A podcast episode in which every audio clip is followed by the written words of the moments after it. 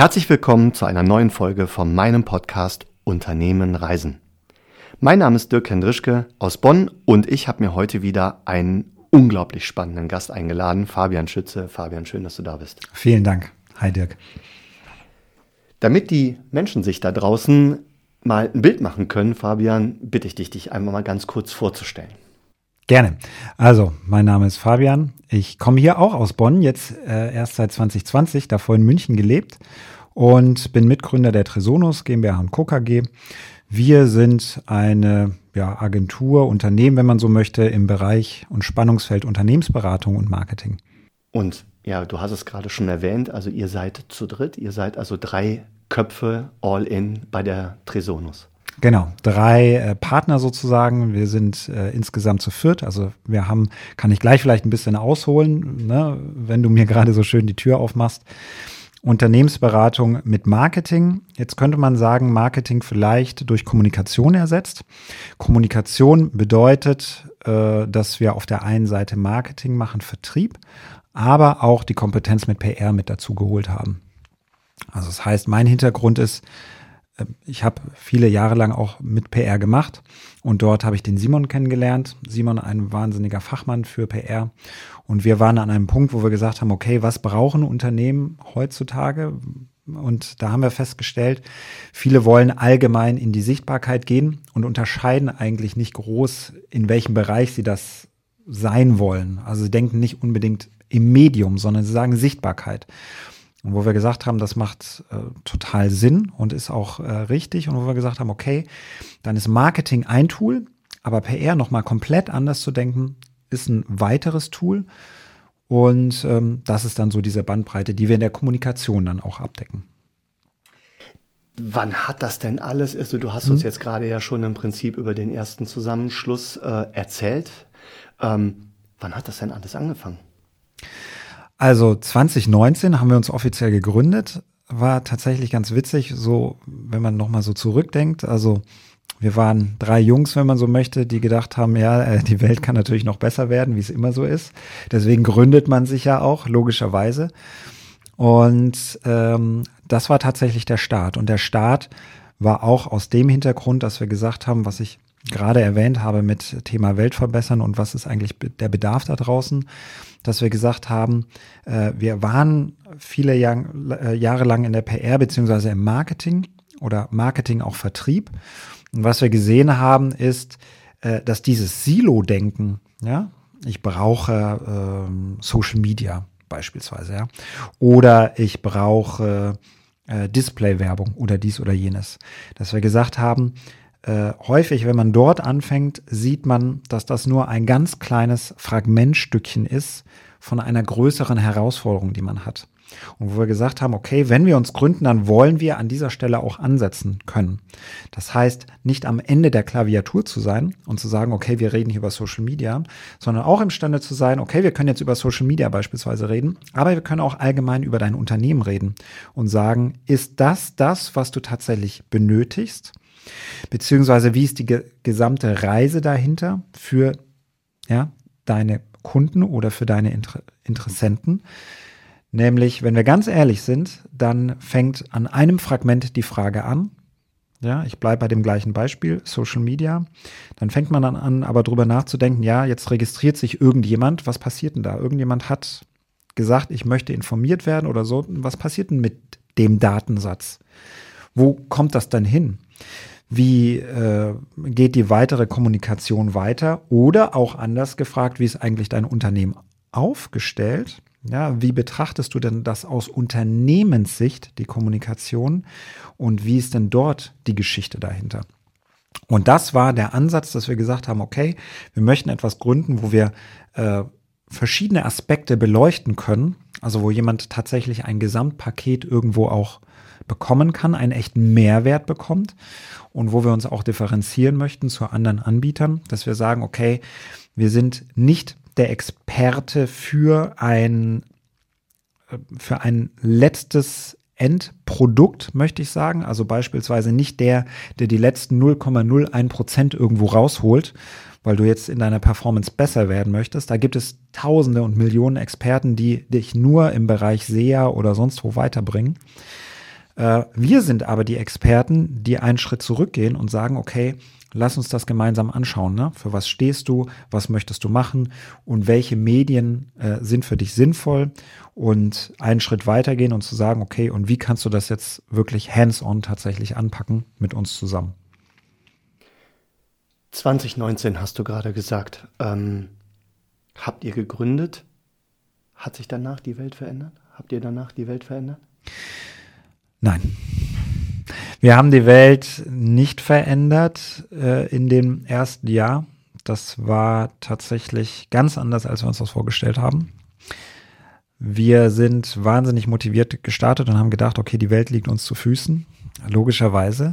Dem war nicht so ich würde mal sagen, dieses typische äh, Euphorie-Honeymoon, das man vielleicht so am Anfang hat, um dann doch geerdet zu werden. Das Erden war aber wahnsinnig gut und tatsächlich zu, zu begreifen, dass einen die Welt nicht zu Füßen liegt. Ich glaube, das war ein, eine ganz wichtige Erkenntnis. Ja. Jetzt hast du uns ja gerade eben tatsächlich so ein bisschen mit auf die Reise genommen, so mit welcher Motivation ihr gestartet seid. Und es ist ja immer wieder eine Erkenntnis, die ja wirklich bei dem einen oder anderen, der jetzt gerade in die Gründung geht und so weiter, sich ja wiederholt tatsächlich. Man startet mit seinen Werten und natürlich mit dem Ansatz, dass die Welt eigentlich auf jemanden gewartet hat. Ne? Und das ist, glaube ich, immer wieder doch ein bisschen Ernüchterung. Die Frage ist, ähm, sich da wieder rauszukämpfen aus diesem Tal, das habt ihr ja geschafft, ganz offensichtlich und das auch sehr erfolgreich.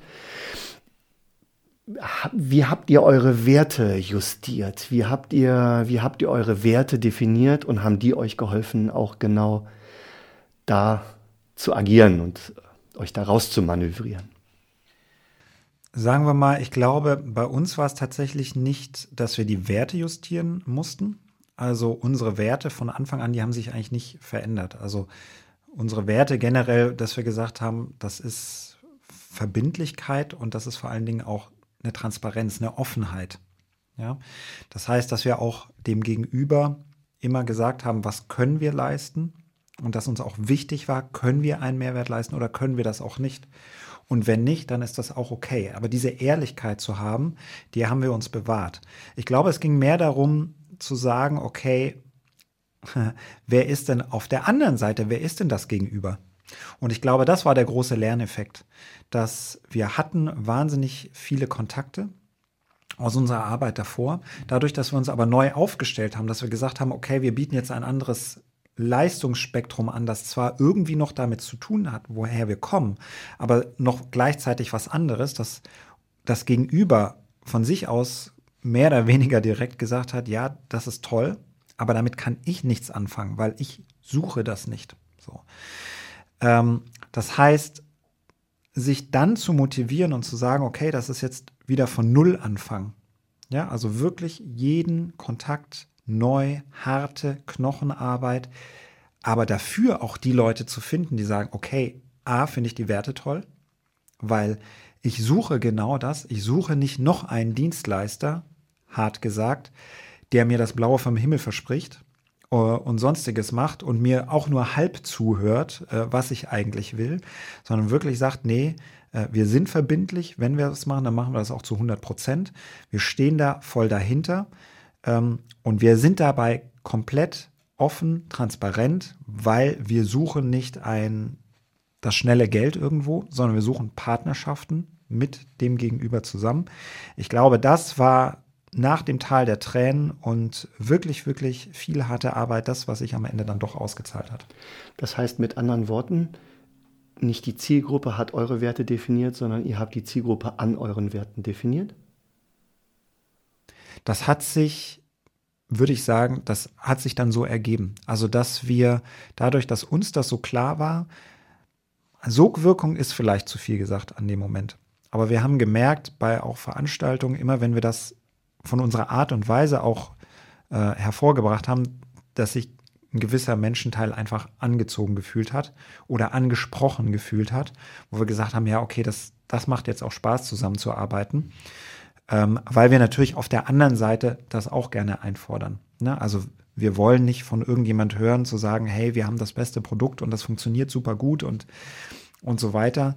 äh, sondern lass uns über deine Herausforderungen sprechen, weil gerade dieses Learning, was du auch vorhin angesprochen hast, äh, das geht uns so natürlich auch mit dem Gegenüber. Also bedeutet, wir haben viele Kunden, die äh, teilweise in anderen Märkten schon erfolgreich sind und die sagen, okay, wir wollen jetzt in den deutschen Markt oder wir wollen da groß werden und irgendwie haben wir ein Produkt, was theoretisch jeder braucht, was jeder äh, von der Theke sofort weggeht. Ja, ein No-Brainer, aber in der Realität sieht es anders aus. In der Realität muss man halt doch äh, die Zielgruppe definieren, man muss mit den Leuten sprechen, man muss vor allen Dingen auch ähm, den Schmerz herausarbeiten. Also was hat deine Zielgruppe möglicherweise für einen Schmerz, dass sie sagt, okay, das Produkt brauche ich tatsächlich. Und das ist halt gerade in Deutschland oft ein anderer Schmerz als beispielsweise in den USA oder selbst Frankreich oder sonst wo. Ähm, und da muss man einfach offen miteinander sein. So, und ich glaube, das, das funktioniert dann ganz gut. Das heißt, ihr arbeitet natürlich jetzt, so wie man es raushört, nicht nur Deutschland als äh, Zielmarkt, sondern ihr bearbeitet wirklich auch den kompletten europäischen, wenn nicht weltweit, äh, weltweiten Markt? Weltweit tatsächlich nicht. Also ich würde sagen Dach erstmal. Ähm, es kommen eher andersrum äh, Unternehmen zu uns, die in anderen Märkten schon etabliert sind und sich jetzt bei Dach oder gerade Deutschland erkennen, das ist der wichtige Markt für sie auch. Aber alles, was sie sonst gemacht haben, das eins zu eins adaptieren, beispielsweise die Ansprache, sonstiges, ne, für was stehen sie in den USA, eins zu eins zu adaptieren für Deutschland, wo wir sagen, ja, funktioniert halt nicht. So, und das muss man sich genau anschauen. Aus ganz unterschiedlichen Sachen, ne? sei es vom Preismodell angefangen bis zur Argumentation, bis tatsächlich dann zum Vertrieb hin, dass wir sagen, okay, das, das müssen wir rütteln, beziehungsweise sind wir dann auch so ehrlich, das probieren wir gemeinsam aus. So, wir haben die Erfahrung, was gut funktioniert. Ob das jetzt eins zu eins zu 100 Prozent genauso funktioniert, das meine ich mit Ehrlichkeit und Transparenz, dass wir sagen, das wissen wir nicht. Und wir glauben auch nicht, wenn irgendjemand sagt, hier mit mir schaffst du das immer zu 100 Prozent, das stimmt nicht. Auf lange Gesicht ja. Ich glaube, wenn man wirklich dran bleibt und sagt, ausprobiert, ja, dann funktioniert es. Ein One-Shot zu 100 Prozent, glaube ich, ist nicht möglich und das ist auch vermessen. Damit sind wir ja eigentlich schon bei der größten Unterscheidung, was euch ausmacht oder beziehungsweise euch unterscheidet zu den, zu den ganzen, ja, ich nenne es immer ganz, ganz nett gemeint, Marktbegleitern. Ne? Ich halte es halt auch für wahnsinnig wichtig, genau diese Transparenz dem Kunden zu bieten, weil letztendlich sind wir ja auch in Bereichen unterwegs. Wir haben eine sehr große Schnittmenge äh, in Bereichen unterwegs, die halt messbar, messbare Bereiche sind. Ne? Wir sind ja jetzt mittlerweile auch ihr als PR-Agentur, was ja ein Teil von eurer Firma ist. Ihr findet zwar noch analog statt und bedient analoge Märkte, aber auch da hat sich ja relativ viel in Richtung digital bewegt und damit wirst du messbar und Transparenz und transparent. Und, und, und ich bin der Meinung, dass man das dem Kunden diese Vorteile auch mitgeben muss. Einfach, ne? Das ist so mein größtes, einer meiner größten Learnings und ich glaube auch so die Entwicklung in den letzten Jahren, die das nochmal extrem nach vorne getrieben hat. Absolut. Also ich glaube, dieses Wort Geschäftsbeziehung. Also ja, es geht um, Bez äh, um Business, aber es geht um eine Beziehung. Ich glaube, das tatsächlich zu leben und zu pflegen, das macht am Ende, auch wenn wir dann auf die Zahlen gucken, du sagst das Thema Messbarkeit, ja, da sind die größten Gewinne irgendwo am Ende. Ne? Also auch für den Kunden, dass man sagt, okay, jetzt macht das Ganze Spaß, aber nur weil ich mich zu irgendeinem Teil auch geöffnet habe äh, und diese Beziehung auch eingegangen bin und gesagt habe, okay, irgendwo vertraue ich denen auch, weil sie wissen wohl auch, was sie tun und äh, bin bereit, da diesen Weg mitzugehen. Was war denn jetzt in dieser Zeit? Ich meine, du hast eben gesagt, 2019 habt ihr zu dritt den Startschuss gewagt. Ähm, ja, Mitte 22 haben wir jetzt. Was waren eure größten Learnings, wenn man jetzt mal so die letzten zwei, zweieinhalb, drei Jahre nimmt? Größte Learning Nummer eins war tatsächlich zu sagen, schau nach der richtigen Zielgruppe. Ja? Also es klingt immer so banal, aber es ist äh, letztlich so. Und vor allen Dingen, wo finde ich diese Zielgruppe, sich da nochmal Gedanken zu machen. Das ist Nummer eins. Nummer zwei ist das Thema Netzwerk allgemein, dass wir gesagt haben, mit wem wollen wir ein Netzwerk eingehen, wo können wir auch Synergien schaffen. Ja, beispielsweise äh, wir beide ja auch, ja, aber natürlich auch mit anderen zu, zu anderen Aspekten, weil es immer am Ende darum geht, nicht welchen Mehrwert können wir uns erdenken, sondern welchen konkreten Mehrwert hat der Kunde tatsächlich. Weil daran entscheidet sich dann am Ende. Ja, daran entscheidet sich dann auch die Relevanz. Ich würde sagen, das sind die zwei größten Learnings. Äh, das dritte Learning ist, vertrau keinen äh, prognostizierten Zahlen. Man kann sich alles schön rechnen, wie was gut funktioniert. Das ist auch super, das muss man auch irgendwo machen. Thema Liquiditätsplanung und so weiter. Man braucht auch ein Ziel. Aber was ich ganz persönlich für mich festgestellt habe, ist, ähm, sei realistisch mit den Zahlen. Das ist für meine eigene Motivation. Ne? Das heißt, wenn ich jetzt sage, ich möchte dies und das dieses Jahr erreichen oder mit der Firma, dass ich tatsächlich morgens aufstehe und sage, ja, das ist auch erreichbar, anstatt irgendeine utopische Zahl aufzurufen, wo ich schon morgens, ich sag mal salopp, keinen Bock mehr habe, weil ich weiß, ich kann es eh nicht schaffen. So. Das ist was, äh, mein persönliches Learning, wo ich sage, okay, das, das hilft mir in meiner Motivation. Und letztlich, gerade wenn man im Tal der Tränen ist, dann, ja, klar, Routine hilft dir daraus, aber eben Motivation. Und die Motivation muss ich mir auch immer wieder anfüttern. Und die kann ich mir nur anfüttern mit realistischen Zielen und dass ich mich dann auch über die Ziele freuen kann und nicht über Ziele, die eigentlich groß sind, die wieder kleinreden muss, weil ich sage, naja, eigentlich ist das Ziel ja eh utopisch und das ist jetzt ein kleiner Baustein und kann ich mich nicht dran freuen. Also das, das sind vielleicht so, ne, wenn man so unterscheiden möchte, in psychologisch, äh, was hat man gelernt, zwischen was sind so wirklich die Hard Facts. Ein super Übergang nämlich den Übergang in Folge 2, wo wir uns darüber unterhalten werden, wie die Tresonus äh, ja in der heutigen Zeit dasteht, was ihr von euren Zielen alles ähm, erreicht habt und vor allen Dingen bin ich schon total gespannt darauf, äh, was dann noch so alles für Ziele sich auf diesem Weg dahin entwickelt haben. Fabian, ich danke dir recht herzlich für diese Reise, die du äh, mit uns jetzt einmal ganz kurz äh, hier nochmal Revue hast passieren lassen. Und ich freue mich auf unseren zweiten Teil. Bis hierhin, vielen Dank. Danke dir.